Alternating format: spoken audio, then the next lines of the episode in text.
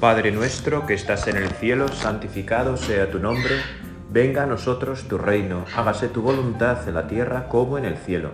Danos hoy nuestro pan de cada día, perdona nuestras ofensas, como también nosotros perdonamos a los que nos ofenden. No nos dejes caer la tentación y líbranos del mal. Amén.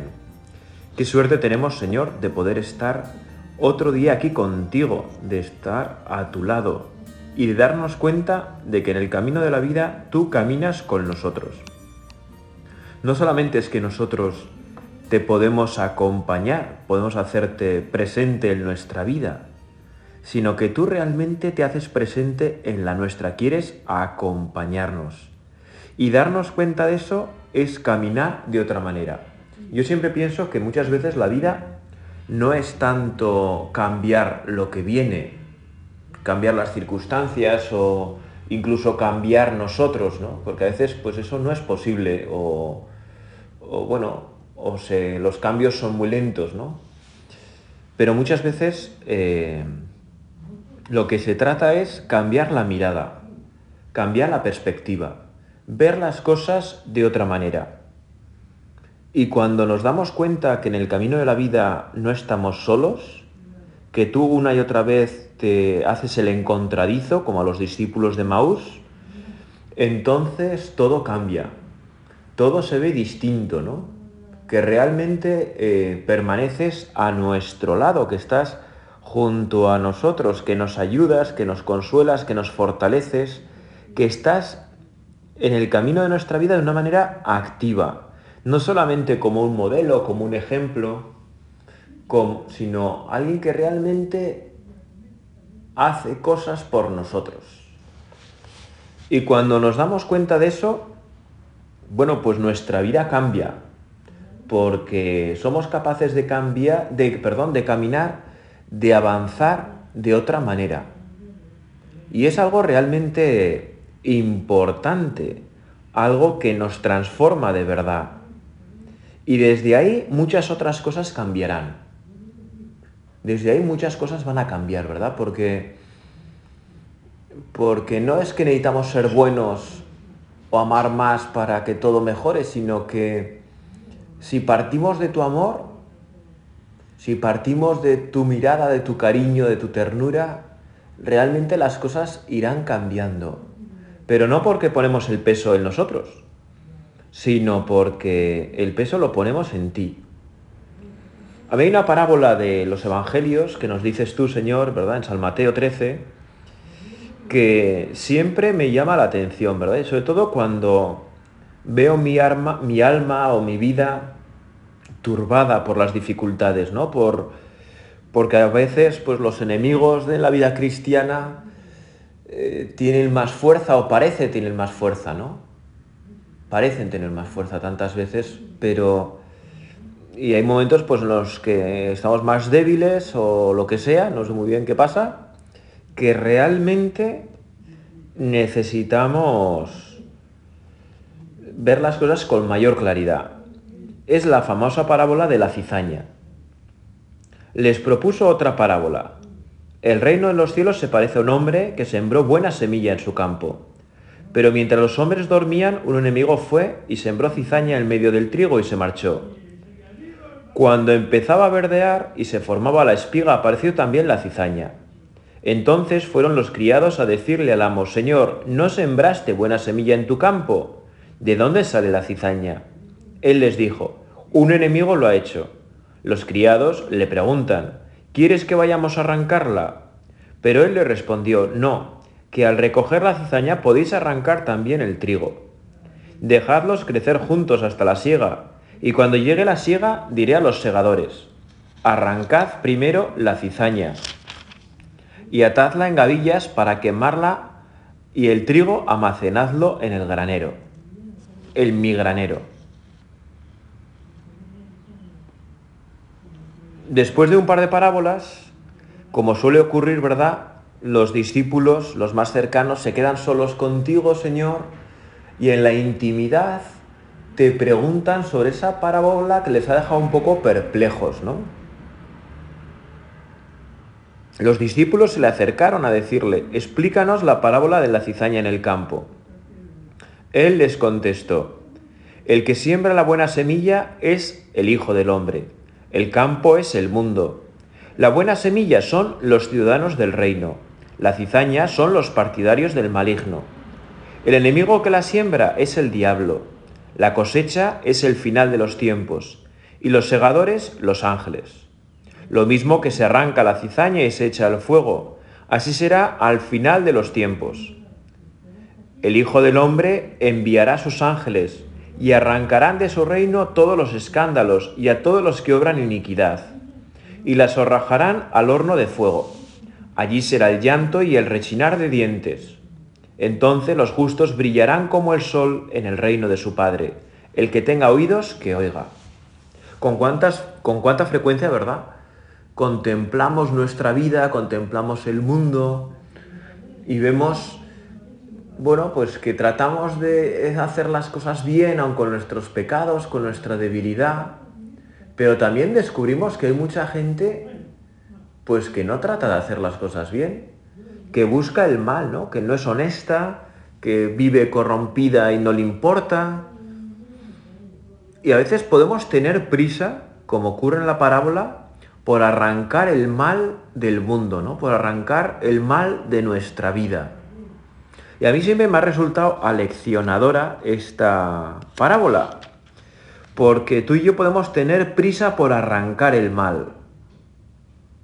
Y no nos damos cuenta que arrancar el mal tantas veces supone eh, llevar con él el bien, ¿no?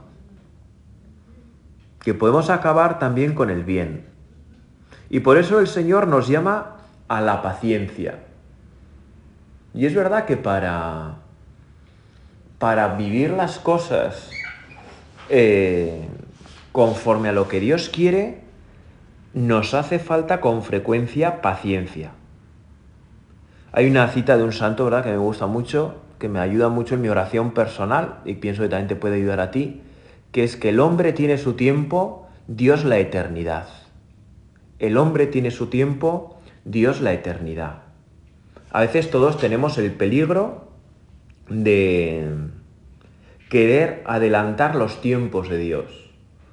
¿no? Que llegue el fin del mundo ya, que se acabe ya todo esto, ¿no? Que parece que ya no tiene solución, que cada vez va todo peor, cada vez más desórdenes, cada vez más líos, cada vez más...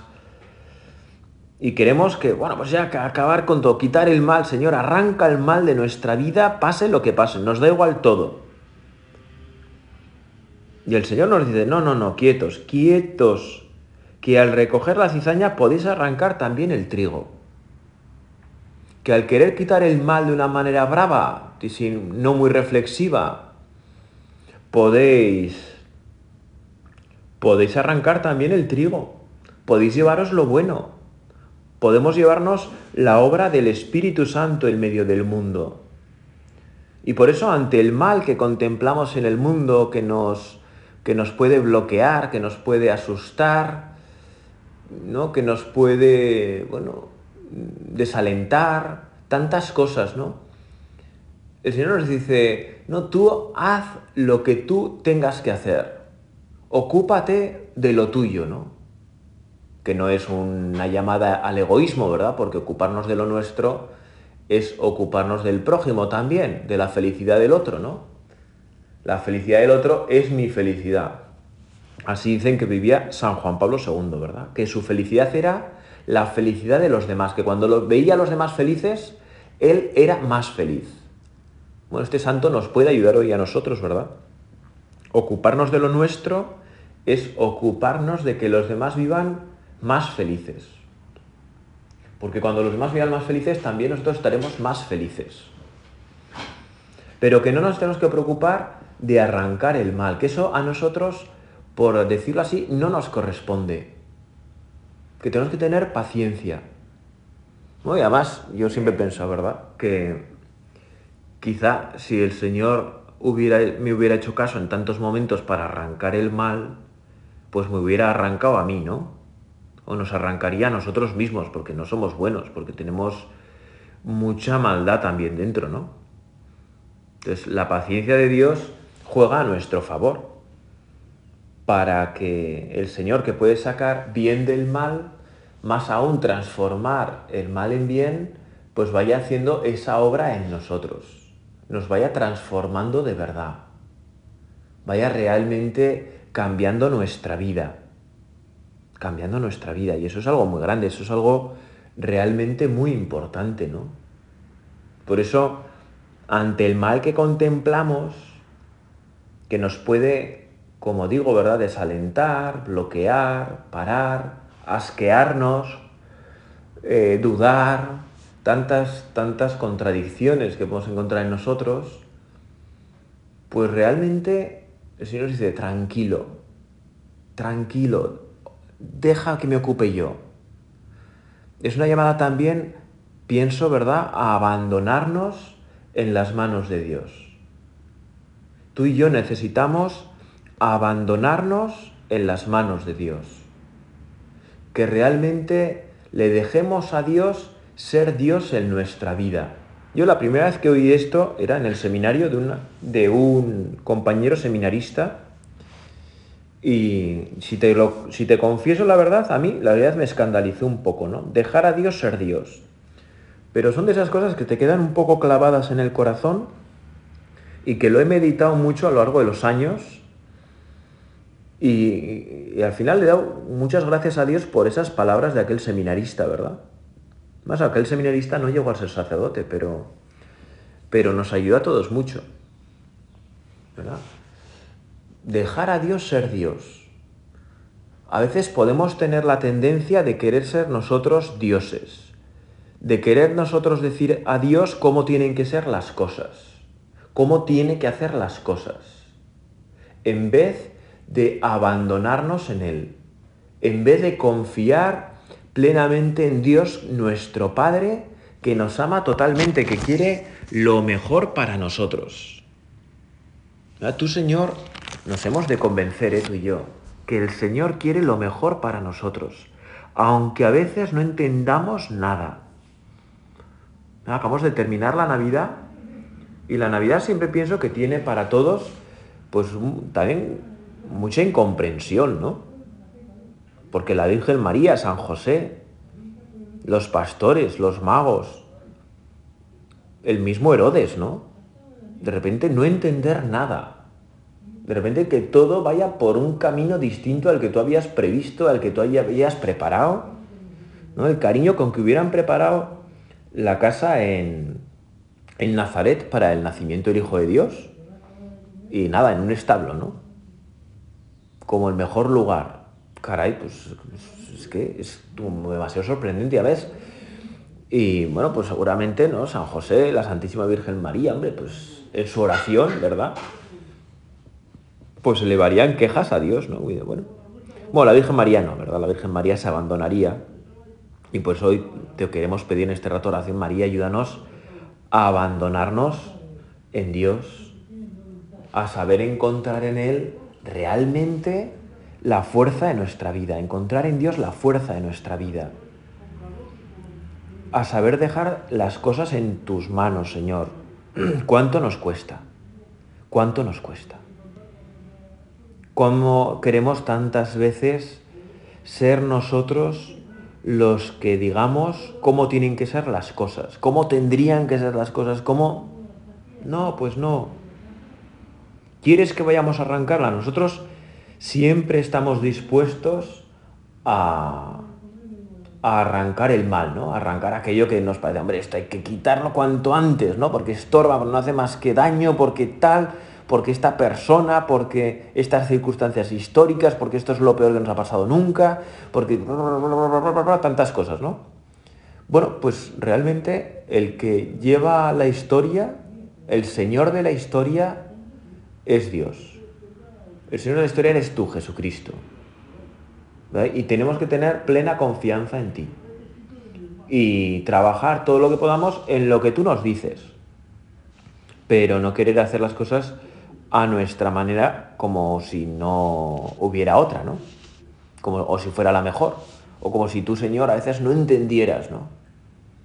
Cuando vemos la Biblia, ¿verdad? En el Antiguo Testamento ocurren tantas cosas tan sorprendentes a través de, de grandes personajes históricos que no eran ni siquiera judíos ni entendían demasiado de las cosas, ¿no? Que al final dices, eh, bueno, pues vamos a un voto de confianza en Dios, ¿no? Vamos a dejarnos las cosas en Dios. Me estoy acordando ahora, ¿verdad?, de ese personaje tan tan entrañable, por hablar así, ¿verdad? En el que en el que tú y yo nos podemos ver tantas veces reflejados. ¿Verdad? Que aparece en, en el segundo libro de los reyes, que es Naamán el sirio, ¿verdad? Vamos a ver si lo encontramos con cierta celeridad. Con cierta celeridad. Segundo libro de los reyes. Que es un personaje que pienso que a todos nos puede ayudar porque en él nos podemos ver nosotros.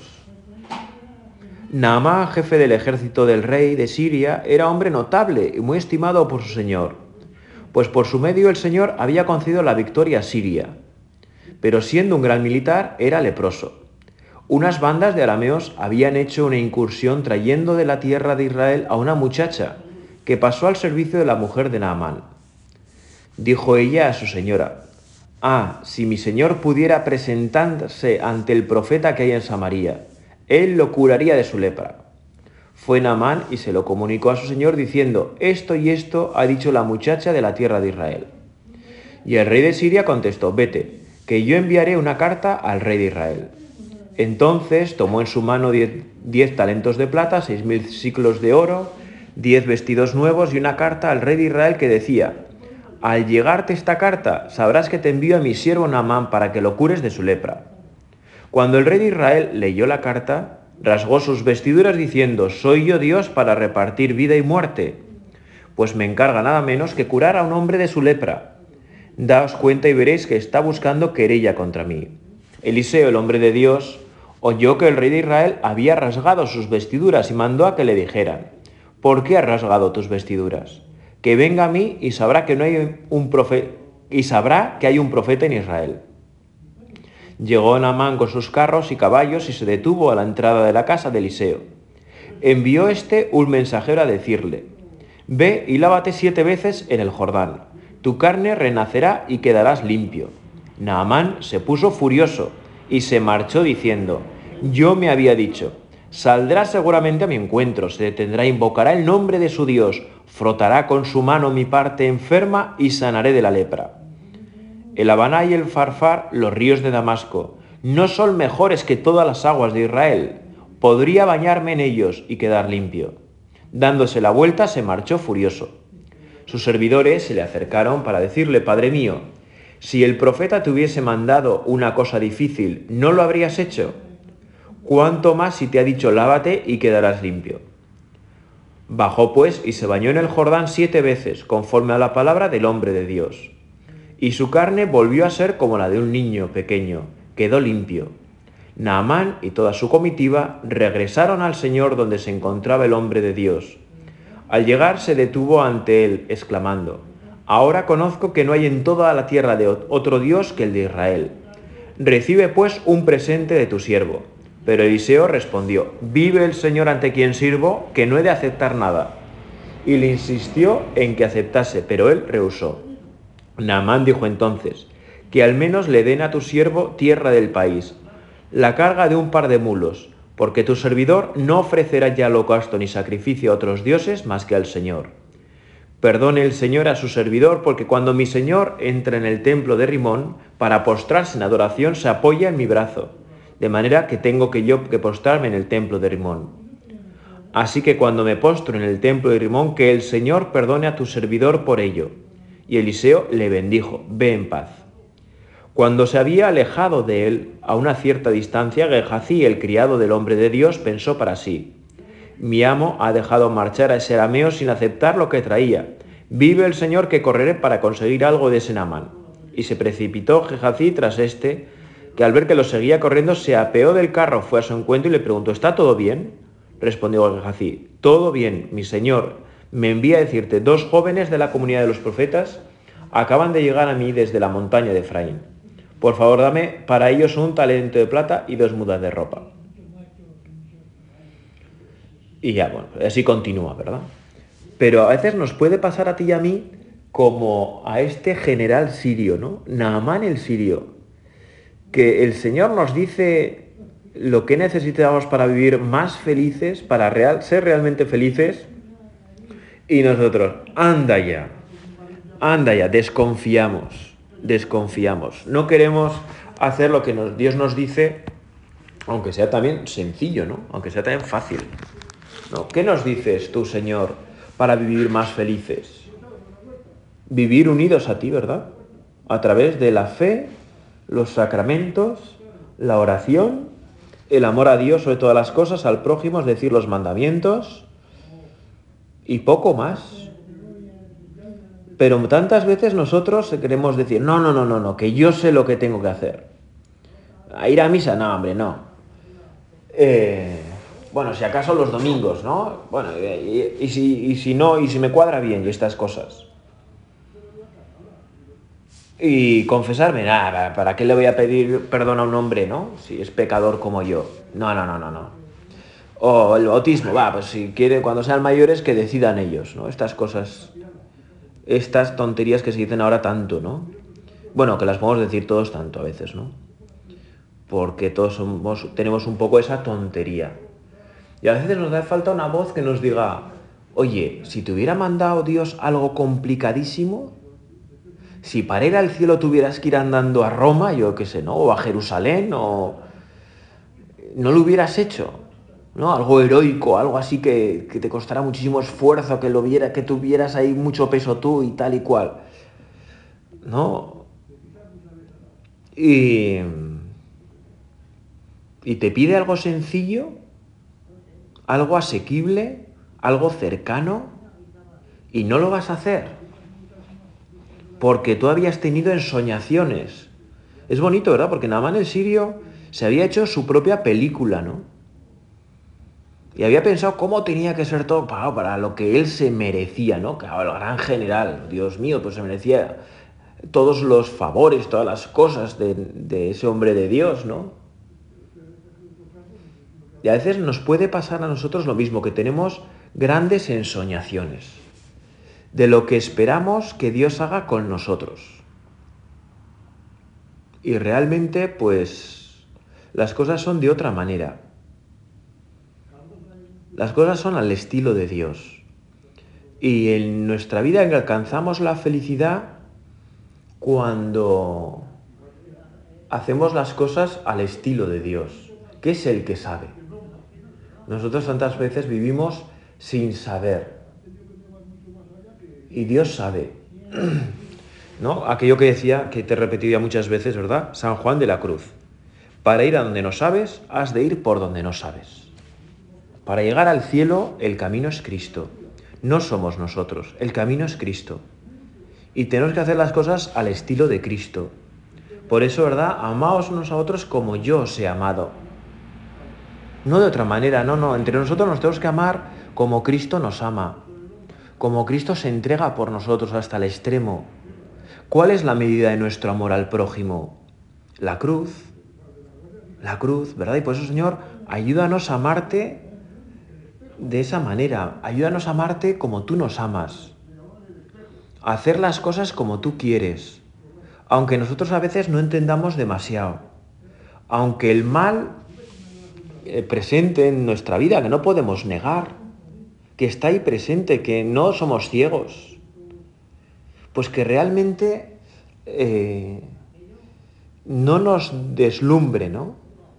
Sino que nosotros nos dejemos asombrar por tu palabra, Señor, por tu fuerza, por tu humildad, por tu sencillez. Decía, ¿verdad? Santa Rosa de Lima, también una cita que suelo repetir mucho, que no hay otra escalera para llegar al cielo que la cruz de nuestro Señor Jesucristo. No hay otra escalera para llegar al cielo que la cruz de nuestro Señor Jesucristo. En ese mal que encontramos tú y yo en nuestra vida, en esa cizaña, encontramos también la escalera para llegar al cielo, para poder vivir de otra manera. Y por eso, bueno, pues es un camino hermoso. Porque el mal nos lo encontramos a cada paso en nuestra vida. Y si ese es el camino para llegar al cielo, tenemos muchas oportunidades de caminar así, para alcanzar el cielo, para vivir de otra manera. Bueno, es el camino que han hecho los santos, ¿verdad? Tantos santos, ¿no? Los santos a los que tienes devoción, ¿verdad? Pedirles su ayuda, Señor, para que yo siga también tu camino. Quiero serte fiel. Quiero caminar contigo. Quiero estar junto a ti. Quiero vivir haciendo el bien, buscando la verdad, tratando a los demás con cariño, esmerándome en la cercanía a los demás, que a través de mí te puedan ver a ti. Tantas cosas que Dios espera de nosotros y que nosotros necesitamos para vivir todavía más felices, ¿verdad? Para poder gozar un día del reino de los cielos, de ese reino de los cielos del que, habla, del que tú hablas, Señor, tantas veces en los evangelios, para poder brillar como el sol en el reino de Dios nuestro Padre. ¿No? Nuestra vocación al final es brillar en el reino de los cielos, brillar en el reino de Dios Padre. Eso es lo que tú quieres para nosotros.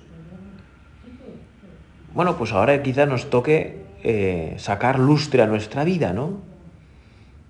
Ayúdanos a vivir según las virtudes, a vivir unidos a ti, ¿verdad? A que la Santa Misa sea para nosotros algo indispensable, que lo vivamos con fuerza, que hagamos oración cada día, que cada día busquemos encontrarte a ti en nuestra vida. Ayúdanos, Señor, a ser fieles a la oración diaria. Esa oración escondida que nadie ve, que pasa desapercibida, que es costosa porque, bueno, pues no siempre tiene unos frutos claros, pero ahí es donde nos jugamos realmente eh, ese, que el trigo crezca, aunque haya mal alrededor, aunque no seamos capaces de quitar el mal ni convenga quitarlo, porque podría arrancar también el bien que hay en nosotros. El mal está presente en nuestra vida y no lo podemos quitar. Tampoco nos tenemos que poner a mirarlo demasiado. No vaya a ser que nos... No vaya a ser, ¿verdad?, que nos agobie, que nos quite la esperanza, ¿no? No, nuestra mirada tiene que estar, Señor, puesta en ti. Ayúdanos a tener la mirada puesta en ti. A que realmente nosotros tengamos la mirada puesta en ti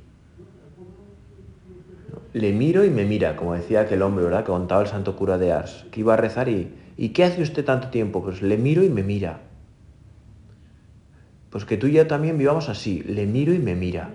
Que seamos conscientes de que el Señor nos miras, nos miras, Señor, con ternura, nos miras con cariño, nos ayudas a vivir de otra manera. Bueno, así es como vivió la Santísima Virgen María, con los ojos puestos en ti, Señor a que las dificultades, el mal que se encontró, y no fueron pocos, no le frenaron porque su vida no estaba puesta en sus propias fuerzas, sino en ti. Pues nosotros queremos vivir como nuestra Madre del Cielo, con esa esperanza, con esa fuerza, aun en medio del mal que contemplamos. El mal que, del cual no podemos escapar, que lo vemos con fuerza, que lo vemos con claridad. Dios te salve María, llena eres de gracia, el Señor es contigo, bendita tú eres entre todas las mujeres, y bendito es el fruto de tu vientre, Jesús. Santa María, Madre de Dios, ruega por nosotros pecadores, ahora y en la hora de nuestra muerte. Amén.